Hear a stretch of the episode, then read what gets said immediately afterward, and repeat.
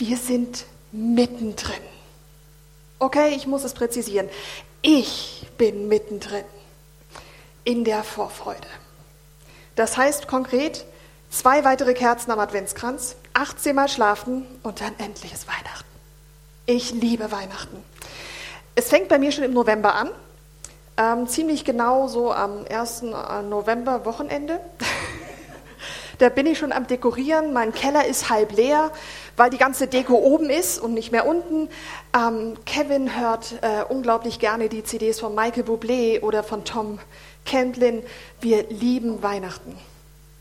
Ich weiß nicht, ob du so ein Weihnachtsfreak bist wie ich, aber ich kann dir versichern, das trifft definitiv auf mich zu. Wer früh anfängt, für Weihnachten zu dekorieren, ist laut einer Studie glücklicher. Ich bin es definitiv im November und im Dezember. Das Rest des Jahres gucken wir.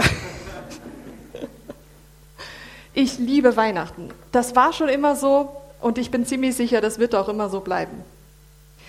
Ich weiß nicht, ob du, wenn ich dich fragen würde, welches Weihnachten für dich das Besonderste war, eine Antwort hättest. Ich habe eine. 1993.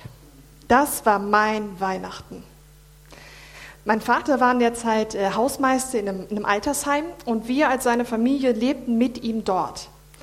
Allein das ist schon spektakulär. Du hast äh, sehr viele Stationen, die dort sind und wo Leute irgendwie wohngruppenmäßig zusammen sind. Und dort merkt man auch schon sehr schnell die ganzen Weihnachtsdüfte, Kerzen gibt es auf einmal viel mehr.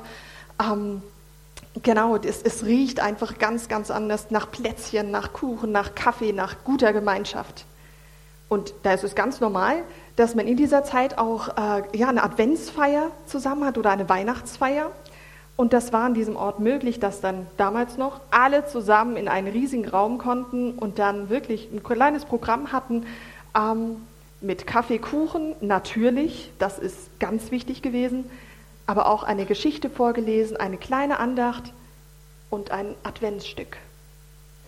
Und dieses Adventsstück wurde gespielt damals von allen Angestellten oder von einigen Angestellten äh, in diesem äh, Altersheim. Ich kann jetzt im Rückblickend nicht unbedingt sagen, dass es jetzt das Herausragendste war, was ich in meinem Leben gesehen habe. Nicht von der Kulisse, auch nicht von den Klamotten, die sie da hatten oder von der Sprache, wie sie gesprochen haben. Ich saß in der ersten Reihe, wir Kinder durften das, auf kleinen Stühlen in der ersten Reihe und habe das beobachtet und geschaut. Und dann ist mir was mitten ins Herz. Die Hirten. Die Hirten waren auf dem Feld, die Hirten gehen auf den Weg und finden Jesus. Und mir war ganz bewusst, das, was die Hirten damals gefunden haben, das will ich auch wissen. Ich will das finden. Ich bin daraufhin zu meinem großen Bruder gegangen und habe ihn gefragt, Chrissy, wie? Wie kann ich das finden, was die Hirten da gefunden haben? Er hat die besonnenste Antwort gegeben, die man als Teenager geben kann. Frag den Baba. Das habe ich auch gemacht, aber anders als er dachte, ging ich ganz alleine in mein Zimmer und habe zu diesem Baba, zu meinem Gott gebetet und habe gesagt, wenn es dich gibt, will ich gerne wissen, wie finde ich diesen Jesus? Ich kann euch nicht sagen, dass ich wie die äh, Hirten jetzt einen Engelchor gehört habe, aber ich kam verändert aus diesem Zimmer wieder. Und an diesem Weihnachtsfest habe ich meine allererste Bibel gekriegt, wo drin stand, das ist meine Freude, dass ich mich zu Gott halte. Dieser Vers begleitet mich schon mein ganzes Leben. Das war mein Weihnachten. Deshalb liebe ich Weihnachten. Diese Vorfreude, was ich damals erkannt habe, die ist jedes Jahr neu. Lass uns die Geschichte mal ein bisschen genauer anschauen. Ah, das wäre der Titel, plötzlich und unerwartet. Ich lese aus Lukas 2, 8 bis 18. In jener Nacht, in der Jesus geboren wurde, hatten ein paar Hirten auf den Feldern vor dem Dorf ihr Lager aufgeschlagen, um ihre Schafe zu hüten. Plötzlich erschien ein Engel des Herrn in ihrer Mitte. Der Glanz des Herrn umstrahlte sie und die Hirten erschraken. Aber der Engel beruhigte sie. Habt keine Angst, sagte er ich bringe eine gute Botschaft für alle Menschen. Der Retter, ja Christus, der Herr, ist heute Nacht in Bethlehem, der Stadt Davids, geboren worden. Und daran könnt ihr ihn erkennen. Ihr werdet ein Kind finden, das in Windeln gewickelt ist und in einer Futterkrippe liegt. Auf einmal war der Engel von dem himmlischen Herrscher umgeben und sie alle priesen Gott mit den Worten, Ehre sei Gott in der, im höchsten Himmel und Frieden auf Erden für alle Menschen, an denen Gott gefallen hat. Als die Engel in den Himmel zurückkehrten, sagten die Hirten zueinander, kommt, gehen wir nach Bethlehem. Wir wollen das Wunder, von dem der Herr uns erzählen ließ, mit eigenen Augen sehen. Sie liefen so schnell sie konnten ins Dorf und fanden Maria und Josef und das Kind, das in der Futterkrippe lag. Da erzählten die Hirten allen, was geschehen war und was der Engel ihnen über dieses Kind gesagt hatte. Alle Leute, die von dem Bericht der Hirten hörten, waren voller Staunen. Wenn du das jetzt gehört hast oder gelesen hast, weiß ich nicht, ob du wie ich gleich eine Parallele zielen kannst zu meinen letzten Predigten. Ich habe damals von Lukas 7 angefangen zu predigen, von der Geschichte von der Witwe zu Nein. Wenn du die Predigt nicht angehört hast, kein Problem, gibt es immer noch im Archiv. Ich erzähle aber jetzt einen ganz kurzen Abriss. Da war eine Witwe, die hat ihren einzigen Sohn verloren, der ist gestorben. Sie, ihre, die, ihre ganze Familie, der Rest davon, ähm, die ganze Trauergemeinde ging aus dem Dorf und war mitten in einer Beerdigungszeremonie für diesen Sohn. Und dann passiert's. Dann kommt, dann kommt ähm, Jesus, sieht diese Geschichte und macht mir nichts, dir nichts, diesen toten Jungen wieder lebendig. Ein riesengroßes Wunder. Ich glaube schon, dass man davon wirklich von einem Wunder sprechen kann. Ein riesengroßes Wunder. Alle Menschen jubeln, alle sind begeistert und alle erzählen es weiter. Das ist ganz grob die Geschichte, von der ich predigte. Ich sehe Parallelen zu dieser Geschichte, von einem, von einem Aufbau kann man sagen. Menschen gehen ihrem ganz natürlichen, alltäglichen, langweiligen Tun nach. Zugegebene Beerdigung ist nicht langweilig, sie ist tragisch, aber sie hat was mit Traditionen zu tun. Etwas, was man kennt. Es war leider nichts Außergewöhnliches. Leider nicht. In der Geschichte zu Nein die Beerdigung. In der Geschichte von den Hirten ihr Alltag. Es passiert in beiden Geschichten etwas völlig Unerwartetes. In, ersten, in der ersten Geschichte wird ein junger Mann lebendig. In der zweiten Geschichte sind Engel, ein ganzes Herrscher von Engel begegnen Menschen.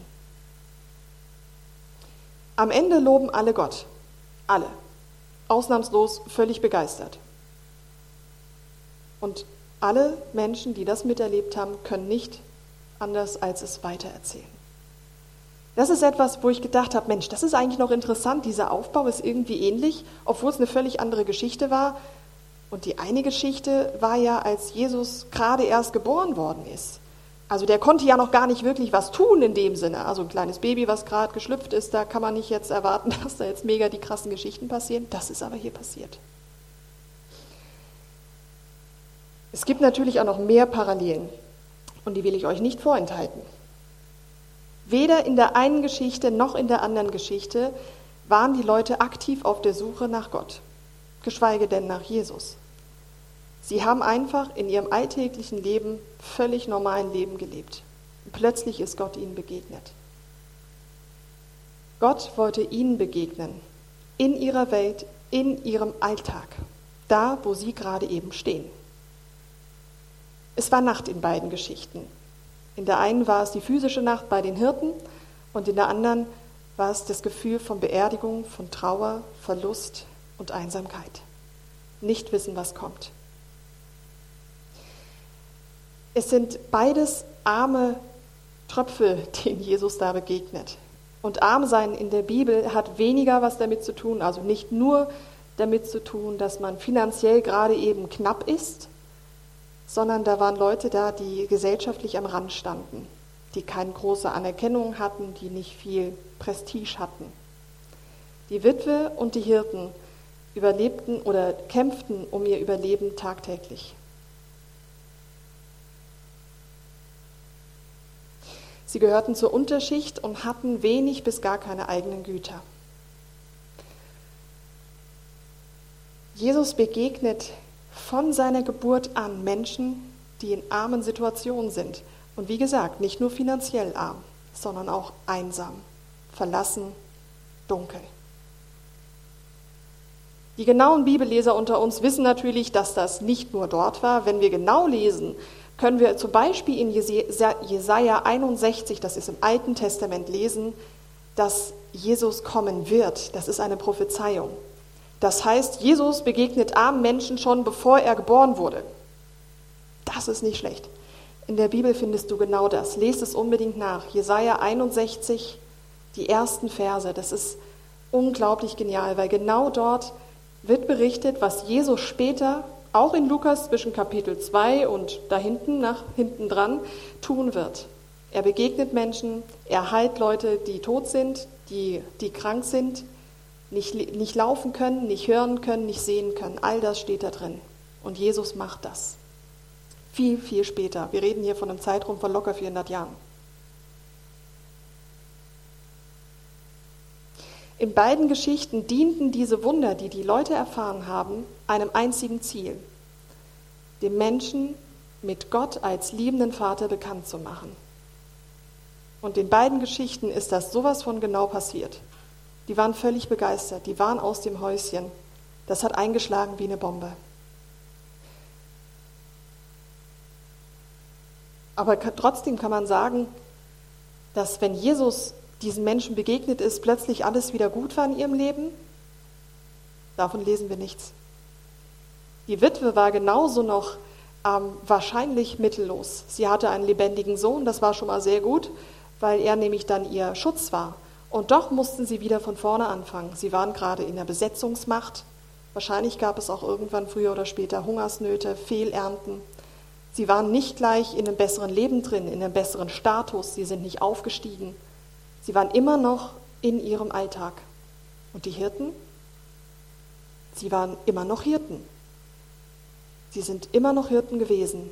Sie sind wieder zurückgegangen und haben ihren Job eben weitergemacht. Das heißt für uns, wenn Jesus dir begegnet, heißt das nicht, dass deine Umstände komplett sich verändern, dass alles gut wird, dass du gesund wirst, dass du finanziell wieder auf dem, auf dem Laufenden bist, dass alles super wird. Aber eins kann ich dir versprechen, wenn Jesus dir begegnet, wird sich dein Fokus ändern. Nämlich nicht mehr auf den Umständen, sondern auf den Problemlöser. Es kann sein, dass sich deine Umstände dadurch wieder verändern. Das kann sein. Aber es ist nicht die Garantie. Aber wenn wir die Leute jetzt gesehen haben, die Witwe und die ganzen Menschen, die dabei waren, plus die Hirten, das hat etwas mit ihnen gemacht. Sie waren besser drauf. Sie hatten den gesehen, der das lebendige Wort ist.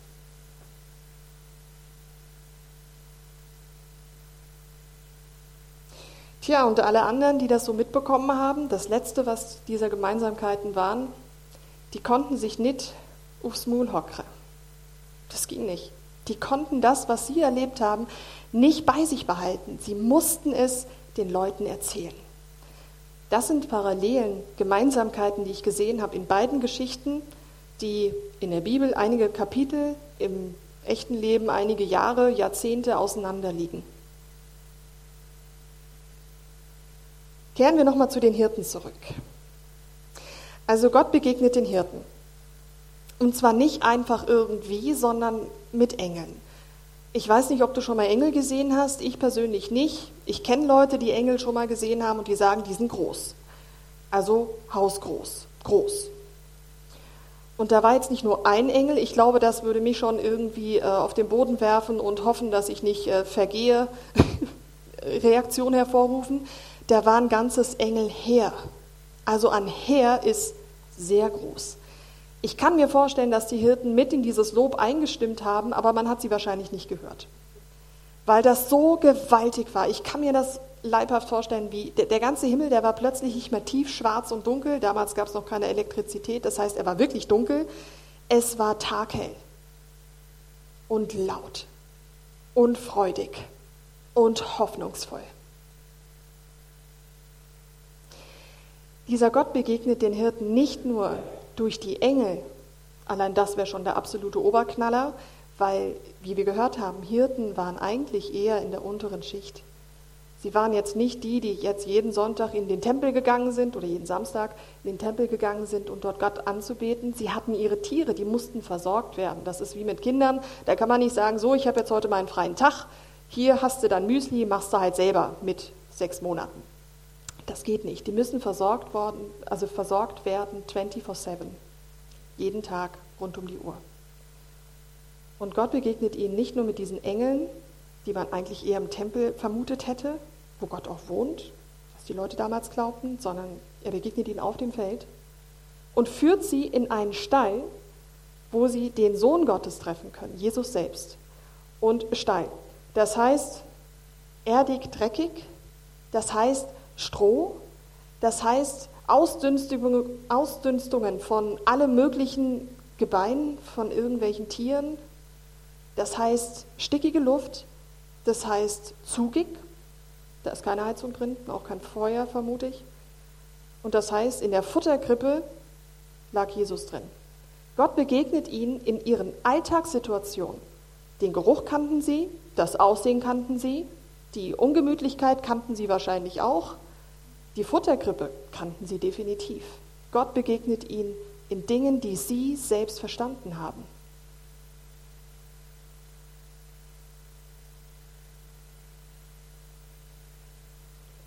Er begegnet ihnen so, dass sie es selbst verstehen. Und ich bin ganz sicher, dass er das heute noch ganz genauso machen würde. Gott will dir in deinem Alltag, in deiner Nacht, in deinem Dreck begegnen. Du musst nicht besonders vorbereitet sein dafür. Aber sei parat, wenn es soweit ist. Was mir besonders gut gefällt an den Hirten, ist dieser Vers.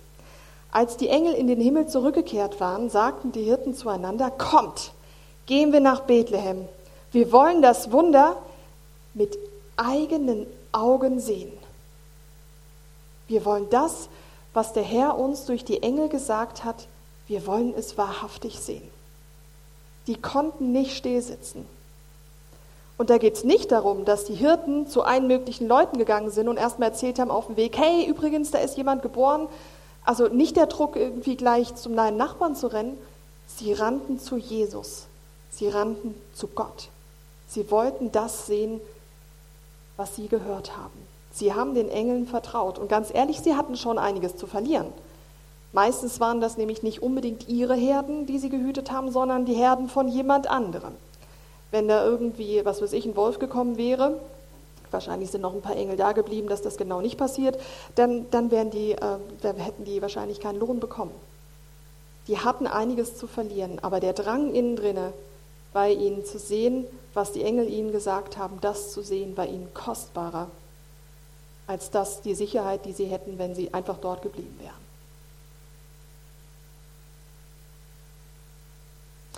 Kein Zweifel, keine Zurückhaltung und kein Zögern. Das ist mein Glaube, oder?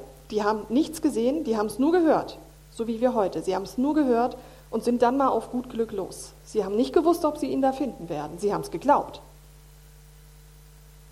Und dieser Glaube fasziniert mich.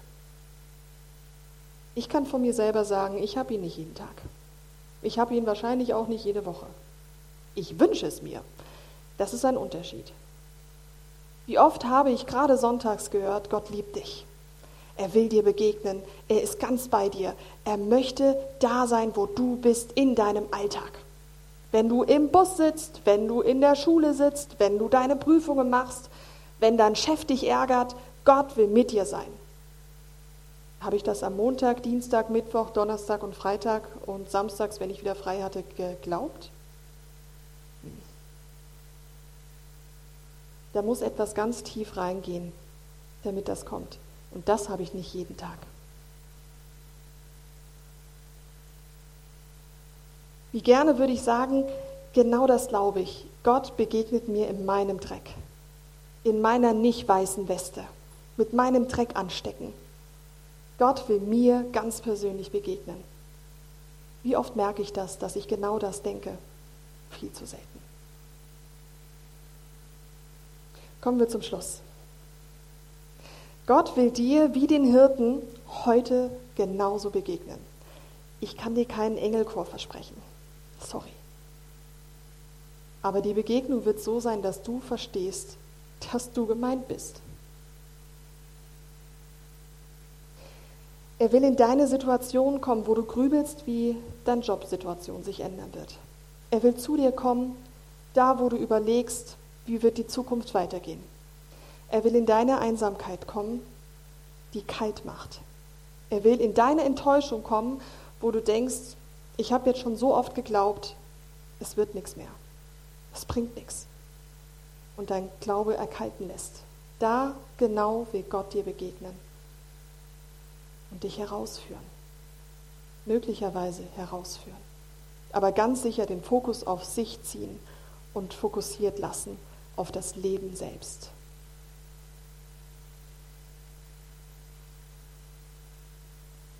Plötzlich und unerwartet.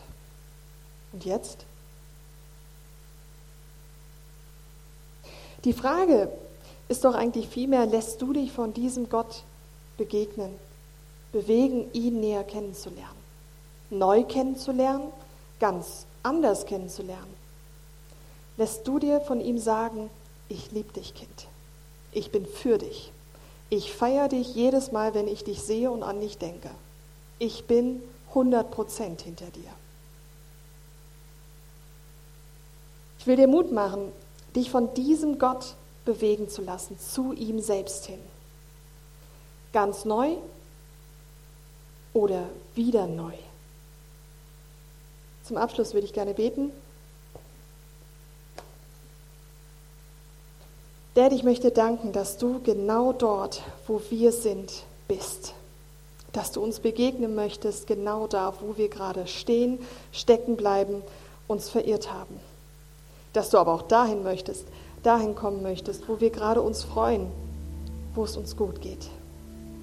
Ich danke dir, dass du es bist, der Gemeinschaft liebt, der uns selbst liebt. Danke hast du deinen Sohn gegeben, damit wir zu dir freien Weg bekommen. Ich bitte dich, dass du jedem Einzelnen, der das jetzt gehört hat und hören wird, begegnest in seinem Alltag, da wo er ist. Ohne Druck, ohne Angst, ohne Leistung. Dass du ihm dort begegnest, wo er gerade steht. Und dass du, Heiliger Geist, ihm die Augen öffnest, das zu erkennen und diesen Schritt machen lässt. Danke bist du für uns, immer und zu jeder Zeit. Amen.